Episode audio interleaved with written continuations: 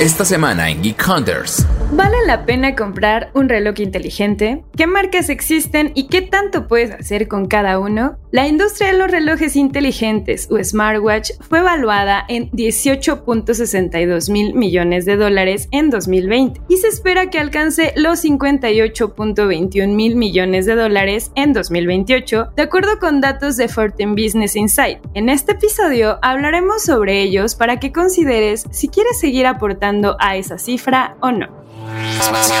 Geek Hunters. En Geek Hunters platicamos de tecnología y tendencias del mundo geek. Los negocios detrás de tus gadgets. Con Erendira Reyes, Fernando Guarneros y Ginger Yabur. Geek Hunters.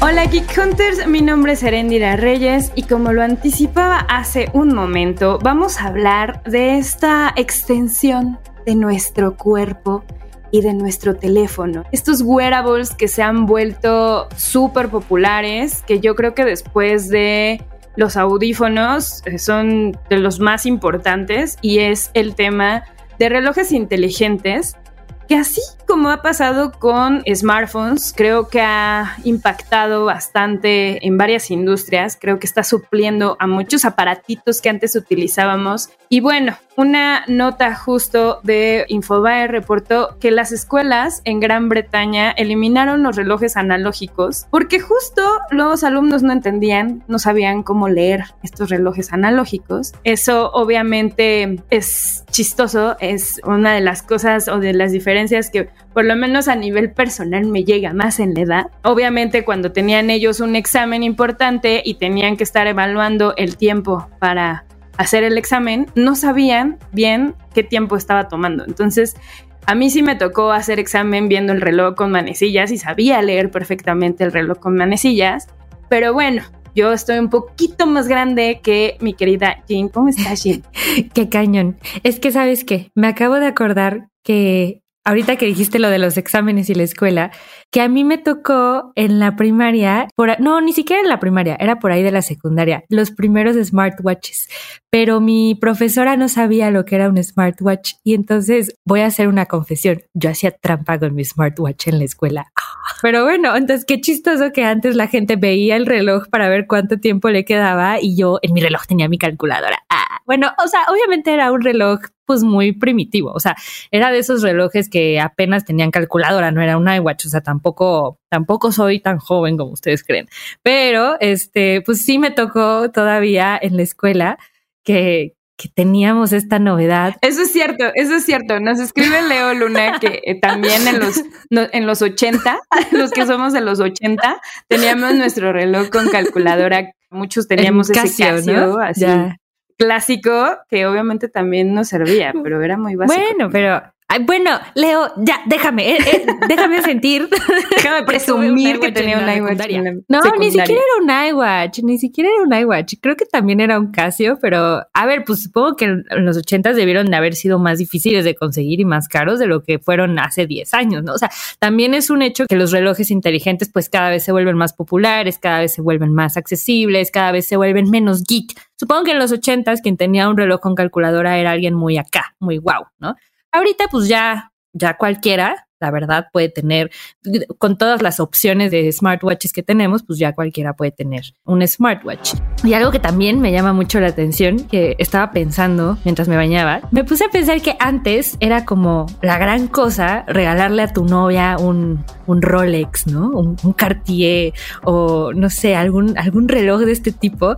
Pero pues hoy en día lo chido es que te regalen, no sé, un Garmin, un Samsung Galaxy Watch o incluso hay, hay marcas hay marcas ya muy prestigiosas como, no sé, tipo Michael Kors o este tipo de marcas que ya hacen sus relojes inteligentes. Entonces, pues no sé, se me hizo curioso pensar en eso, ¿no? En cómo ahora mucha gente pues ya no le ve sentido comprar un reloj como un Cartier y ahora prefiere comprar un reloj inteligente, pero bueno, no sé qué piensas tú, Ere. A mí esa parte es completamente que llama la atención. O sea, creo que antes los ejecutivos de estas empresas superpoderosas siempre traían acá su reloj gigantesco que siguen gustando y hay muchísimos que todavía presumen estos relojes que además siguen siendo una industria muy poderosa, muy millonaria, pero que también pues hay que decir la verdad, estos relojes inteligentes, estas nuevas nuevos dispositivos de lujo por decirlo de alguna forma, pues también se han vuelto una parte de estatus, una parte de, de mostrar el estilo de vida que tienen. Y además creo que se agrega un ingrediente especial. Este monitoreo constante que tienes con este tipo de dispositivos también creo que ha traído una oleada de nuevos ejecutivos, porque antes los ejecutivos no importaba si hacían o no hacían ejercicio, o sea, como que la, la exigencia era como haz lana y solo haz lana. Y creo que ahora, o sea, lo he platicado con algunas, algunos expertos, incluso como en imagen y demás. Es muy chistoso ver cómo cada vez hay menos trajes, cada vez hay menos corbatas, cada vez hay menos zapatos. Y también cada vez hay más esta imagen como de hago deporte y como hago deporte, entonces tengo que tener un reloj cool, pero que también me monitoree el deporte que hago porque puedo presumir en redes sociales que corrí 10 kilómetros de lunes a viernes y que el fin de semana me fui a la montaña a hacer también bicicleta. O sea, veo esas personas y digo, Dios mío, soy una floja. Y es que, eso que dices, o sea, tienes toda la razón, Ere, porque la verdad es que hoy en día no es lo mismo ver a una persona que tiene un reloj Hermes, eh, que tiene un Galaxy Watch 5, o sea, te dice muchísimo de la persona, de su estilo de vida, de sus hábitos, y la verdad es que yo creo que siendo un ejecutivo es muchísimo más funcional e incluso más barato invertir en un reloj inteligente que en un reloj como de estas marcas más de lujo. Claro, o sea, como bien dices, tienen su nicho, tienen todavía su encanto, son piezas únicas, son piezas pues de lujo, pero en términos de función, lo único que hacen es darte la hora. no, no, no hacen más allá, no, no, no como los smartwatches que pues tienen ya un montón de funcionalidades en las que vamos a platicarles en este programa y justo estaba yo investigando, ahorita que estamos hablando, también es muy padre ver cómo los relojes inteligentes también han evolucionado y también buscan atacar a distintos nichos y atacar a, distintas audiencias. Por ejemplo, me llamó muchísimo la atención que Apple, por ejemplo, tiene un iWatch que el más barato te puede costar 6.500 pesos, que ya viene con su bandita incluida y que te va a dar casi que lo mismo que uno un poquito más grande, pero también la misma marca te permite comprar un iWatch con la correa de Hermes o con la correa de Nike, pero por ejemplo la correa de Hermes y la pulserita y todo te puede llegar a costar hasta 43 mil pesos. Entonces ahí ya estás hablando de tal vez un ejecutivo muy acá que quiere seguir teniendo algo de lujo, pero quiere un smartwatch. Pero bueno, yo, Jin Jin, la verdad es que la neta no, no pagaría 43 mil pesos por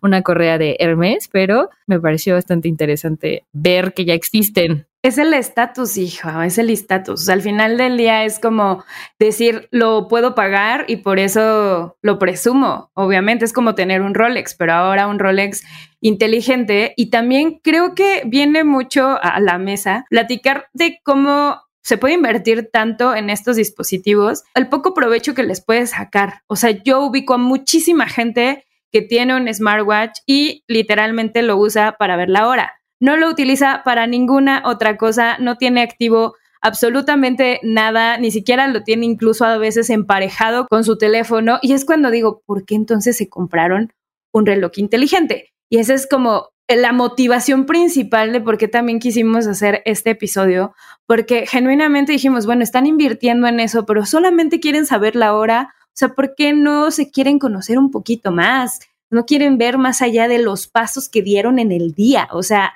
hay muchas funciones que tienen los relojes inteligentes que muchas veces están desaprovechadas.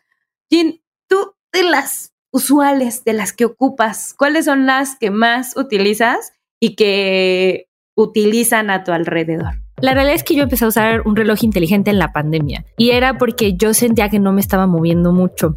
Y mi hermano, que sí es súper tecno, él tenía el iWatch y entonces pues yo veía que él justo estando en casa en la pandemia pues se puso el propósito de alcanzar cierto número de calorías para estarse moviendo y entonces pues que le echaba ganas, ¿no? Y entonces yo dije, ay, pues órale, yo también quiero eso porque no me siento bien estando en casa todo el día echada comiendo papas. Entonces, pues bueno, ya fui y me compré uno. Y entonces estuvo muy cool porque empezamos a tener competencias, porque eso es algo que puedes hacer con, con el iWatch. O sea, puedes compartir tus resultados con amigos, familiares. Y entonces se empezó una competencia, Ere, pero no sé si era sana ya, porque era así como, no, ahora voy a quemar 1200 calorías, ahora voy a comer 1250, ahora voy a quemar 1300. Entonces yo así empecé a usar el smartwatch y la verdad es que yo sí me casé con él porque yo sí uso todo el ecosistema de Apple y para mí empezó a ser muy padre ver cómo lo podía conectar con mi báscula, empecé a ver cómo podía yo ver mis resultados en mi teléfono. Y a la fecha ya no estoy obsesionada con alcanzar mis metas, eso sí lo debo de confesar. Ya no nos rastreamos mi hermano y yo, ya no, ya no tenemos estas competencias, pero intento sí tener un mínimo de, de calorías al día para quemar y así fue como se me quedó y a la fecha lo sigo usando. O sea, hay días que no me lo quito, hay días en las que lo uso nada más cuando hago ejercicio,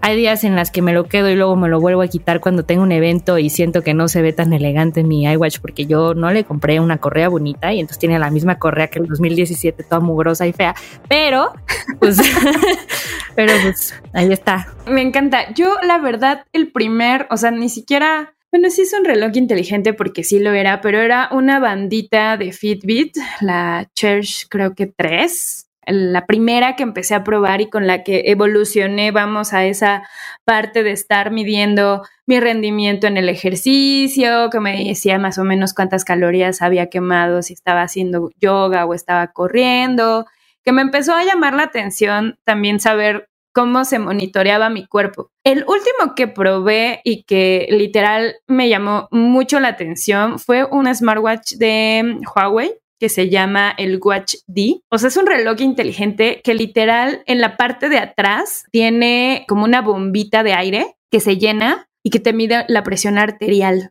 lo más cercano posible que puedas tener. Y dije, wow, qué maravilla. O sea, esto es, digo, no es un dispositivo médico, pero al final para personas que tengan problemas de hipertensión, que tengan problemas ya de salud con alguna enfermedad crónica que necesite un seguimiento puntual, se me hace una maravilla y se me hace una maravilla tenerlo de forma cómoda, que no tengas, vamos, que estar cargando mil aparatitos para estarte monitoreando. Eso es de las cosas que se me hace como súper chidas de ver una evolución en cinco años, de tener una bandita que solamente te decía, ah, lo hiciste muy bien, estas fueron tus calorías, este fue tu ritmo cardíaco, a tener dispositivos que ya te pueden medir la oxigenación, que eso creo que de la pandemia fue de las cosas wow, que se subieron creo que todas las tecnológicas, o sea, Apple presentó, Samsung presentó, Huawei presentó y todos tienen estas nuevas monitoreos que tienen, pero también me llama mucho la atención que muchos de los usuarios que los usan ni siquiera los explotan. O sea, yo recuerdo que el oxímetro lo llegué a usar en la segunda ocasión que me dio COVID y eso fue porque en la primera ni siquiera me acordaba que lo tenía ahí el reloj y yo usaba el oxímetro así normal, el, cubito que lo venden en la farmacia y que lo tiene el médico. Y después dije, pero qué sonsa soy. O sea, ¿en qué momento no usaba el que tenía a la mano, más cerca? O sea, recuerdo que esa vez hasta tuve que comprar el oxímetro, mandar a comprarlo y llegó a la casa y todo. Pero no sé, son de esas cosas que digo, ¿cómo se me olvidó? Y es que yo creo, Ere, que ahorita estás tocando un punto interesante y es que mucha gente o empezó a utilizar un reloj inteligente por temas de salud. Creo que es como una de las razones más comunes. Yo recuerdo mucho que mis papás son muy anti tecnología, pero a ellos les encanta hacer deporte. Y yo me acuerdo que mi papá antes tenía un reloj, pero se tenía que poner una bandita en la panza que todo el tiempo se le caía y no era tan precisa y entonces era bien estresante porque si perdía la bandita era un rollo, ¿no? Y entonces cuando descubrió las maravillas de los smartwatches, bueno, su vida cambió por completo, igual mi mamá. Y entonces yo creo que hay tipos de usuarios y yo creo que como empezamos diciendo este episodio, los smartwatches tienen un montón de funcionalidades que a veces por quedarnos en una ya no explotamos las demás y que sí es chido que empecemos a ver que pues con tu smartwatch puedes hacer mucho más que solo monitorear tu salud o tus calorías o tu oxímetro o esto que se puso bien de moda de, del iWatch, que te podía decir si ibas a tener un paro cardíaco, ¿no? Eso se me hace súper chido, pero también puedes hacer todavía más cosas con tu, con tu smartwatch. Algo que estábamos comentando ahorita tras bambalinas era que eh, la función favorita de Leo Luna es que para él lo más maravilloso es que no tienes que estar sacando tu teléfono a cada rato para ver tus notificaciones y de verdad es delicioso.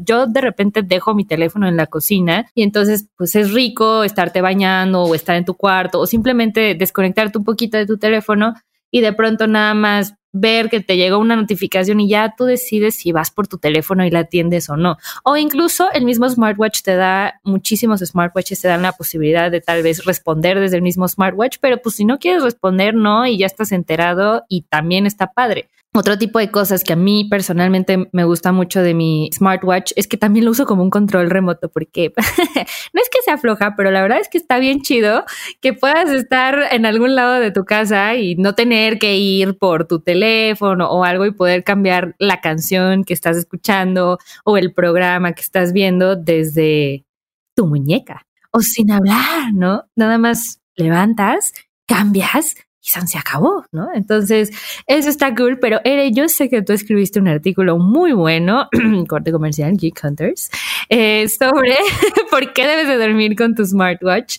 Entonces, ¿por qué no nos cuentas un poquito más? Pues un poco es una experiencia que compartió una marca que también llegó recientemente a México y que viene a competir con todas las marcas, que es Amazfit ellos estuvieron monitoreando, bueno, uno de los periodistas en tecnología estuvo monitoreando durante la noche, eh, su salud tenía activadas como todas las alertas y resulta que justo tenía activo el tema del monitoreo de oxímetro y ahí se dio cuenta que su saturación de oxígeno durante la noche bajaba a niveles pues que ya no eran sanos, entonces que le podía provocar un problema grave. Entonces de repente empezó a recibir alertas que le decían como, oye, tu oxigenación está más abajo de la que debes de tener, ve a checar qué onda, ¿no? Entonces fue a revisar, fue a una visita médica de rutina casi y la, en la visita le dijeron, no, pues tu problema de asma está cañón y ya estás teniendo problemas a la hora de dormir y por eso es que tu saturación es menor. Entonces vamos a tener que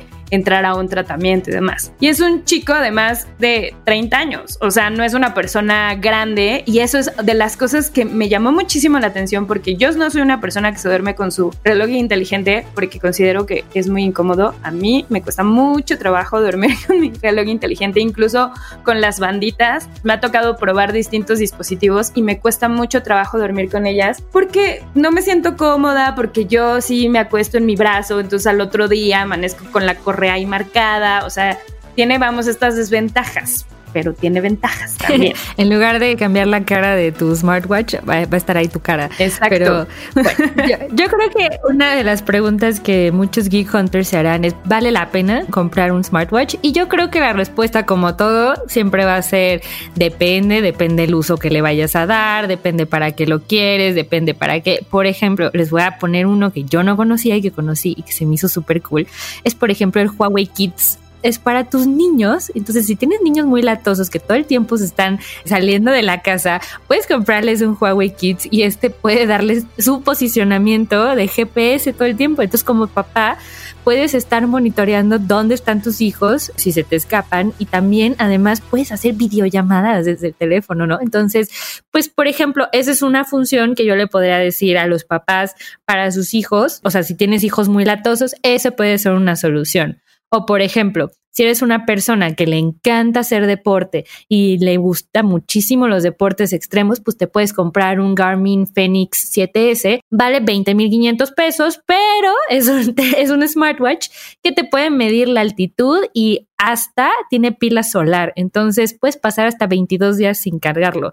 Si eres una persona que está en la montaña y se va a ir ahí una semana, pues este es el tipo de reloj que puedes necesitar. Pero, por ejemplo, si eres un estudiante o si eres una persona que trabaja en una oficina, pues te puedes comprar algún Samsung Galaxy Watch 5, ¿no? Que vale como 10 mil pesos y te puede dar todas estas funciones muy padres que no necesitas. La verdad es que no las necesitas, pero te hacen la vida más fácil y pueden hacer que tu día sea un poco más divertido o, o más sencillo, ¿no? Un iWatch también te puedes comprar si tienes un iPhone y que también te puede facilitar muchas cosas para que no tengas que hacerlas directamente con tu teléfono. Algo, por ejemplo, bien cool es que además puedes encontrar tu teléfono con tu smartwatch. Creo que depende mucho para que los vayas a utilizar, depende mucho del tipo de usuario que eres. Si eres un usuario muy deportista, pues yo te recomendaría que te vayas más por, por los relojes más especializados en, en deporte, ¿no? Pues por ejemplo un Garmin, un Fitbit, ¿no? Pero si eres un usuario que los va a usar todo el día y no solamente para hacer ejercicio, pues ya te puedes ir por un Samsung, te puedes ir por un iWatch. ¿Tú qué piensas, Ere? Yo creo que hasta tiene que ver con la comodidad. O sea, yo, por ejemplo, tengo un Huawei eh, GT3 muy bonito, muy elegante, muy todo, pero es, o sea, yo para usarlo haciendo ejercicio se me hace súper incómodo. Que bueno, al final del día yo lo termino usando tal vez para monitorear otras cosas, pero para hacer ejercicio prefiero usar un reloj muchísimo más cómodo que además hay muchos en el mercado. Y creo que también dependiendo de lo que necesites, o sea, estas banditas que son súper económicas, de las banditas que salen, sí, desde 600 pesos y que hay de varios tipos, de varias marcas, también son súper útiles porque son delgaditas, porque les dura la pila como 10 días, o sea, son de estos aparatos maravillosos que también te funcionan muy bien si los vas a utilizar literal para checar tu ritmo cardíaco, cuánta actividad tienes en el día a día y no haces una actividad tan complicada que necesite que se vea exactamente cómo estuviste trabajando, tu cuerpo estuvo trabajando en ese momento. Entonces, creo que hay opciones para todos los gustos, para todos los presupuestos y también para todas las comodidades. Ahora, lo que sí es cierto y lo que es importante es si eres ecosistema Android, pues entonces vete por un ecosistema Android, o sea, vete acorde a lo que estás comprando desde antes. Si eres Apple, pues la verdad es que vas a estar con una mejor experiencia de usuario teniéndolo con un Apple Watch, que obviamente también te va a brindar estas otras ventajas, incluso hasta de pagar directamente con el reloj, o sea, tienes estas otras amenidades que no vas a tener si tu ecosistema varía en tu teléfono y varía con tu reloj. Y busquen obviamente que sus productos, o sea, los productos que vayan a comprar, que vayan a adquirir, también cumplan con las necesidades que requieren en ese momento y que estén acorde al presupuesto que tengan pues, ustedes planeado. Tampoco yo no sugiero que gasten 10 mil pesos en un reloj inteligente porque no saben bien utilizarlo. Y también que sea útil para la actividad que quieran usarlo. Si ustedes son escaladores, híjole, va a estar cañón que consigan un smartwatch que les aguante un golpe en una roca. O sea, también hay que ser un poco conscientes a la hora de qué están monitoreando y cómo lo quieren monitorear, porque va a haber cosas que genuinamente les va a costar trabajo saber cómo están reportándose en su cuerpo. Híjole, yo creo que estás cerrando con un tema bien interesante que nos da para otro podcast, que es justo un poquito también los accesorios de los smartwatches, ¿no? Y cómo tienes que adaptar tu smartwatch al ecosistema que ya traes. Pero, pues bueno, Geek Hunters, cuéntenos, ¿ustedes tienen un smartwatch? ¿Piensan comprar uno? ¿Tienen funciones y hacks secretos que quieran compartir de cómo usan su smartwatch? Y si no, pueden entrar a expansión.mx diagonal tecnología y leer muchísimas de las reseñas que les dejamos sobre smartwatches. Dicen que puedes monitorear a tu ex. Monitorear a tu ex. El monitorear a tu ex, no hagan eso, no monitoreen a sus ex, por favor, eso es muy malo. Mejor consíganse una aplicación para bajarle, relajarse. También lo pueden hacer desde su reloj inteligente, tener de estas aplicaciones para la ansiedad, para los nervios háganse mejor ese favor y no anden monitoreando personas extrañas a ustedes. Muchísimas gracias por llegar hasta este momento del episodio. Nos escuchamos la próxima semana. Geek of the Week. Hola Geek Hunters. El Mundial de Fútbol suele ser una fiesta para los aficionados. No obstante, para la edición de este año, los fanáticos estarán más vigilados, incluso antes de que se bajen del avión en Qatar ya que será necesario contar con dos aplicaciones en el smartphone que han sido consideradas invasivas por diversos expertos en seguridad informática. Aunque el evento deportivo va a iniciar el próximo 20 de noviembre, meses antes han surgido una serie de pautas de comportamiento por parte del gobierno de Qatar, así como recomendaciones de los gobiernos locales para los turistas que vayan a la competencia. Entre las aplicaciones que destacan está Eteras y Aya. Según las recomendaciones de la Secretaría de Relaciones Exteriores, todas las personas mayores de 18 años deben registrarse en la página de Ethers, descargar e instalar la aplicación. En este sitio web los visitantes registrarán información como el estado de salud, prueba de PCR y el esquema de vacunación. Luego reciben un código QR, el cual será necesario para ingresar al país y se podrá ver a través de Eteras, que significa precaución, una aplicación de rastreo para casos de COVID-19. No obstante, de acuerdo con expertos en ciberseguridad, solicita accesos inusuales. Por ejemplo, pide acceso para leer, eliminar o cambiar el contenido del dispositivo. Además, solicita acceso a la conexión de Wi-Fi y de Bluetooth y anula otras aplicaciones, además de que evita que el teléfono entre en modo suspensión.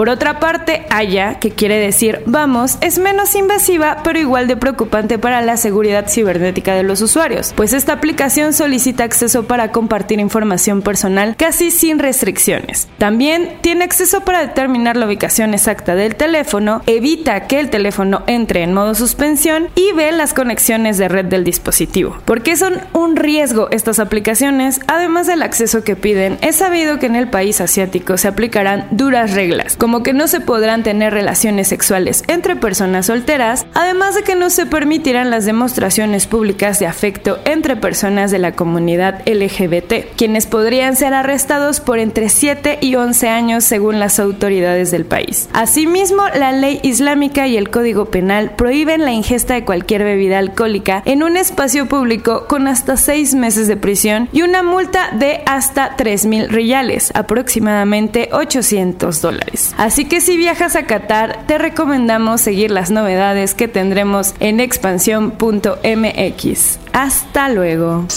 Geek Hunters. Toda la información de tecnología y negocios la encuentras en expansión.mx, diagonal tecnología.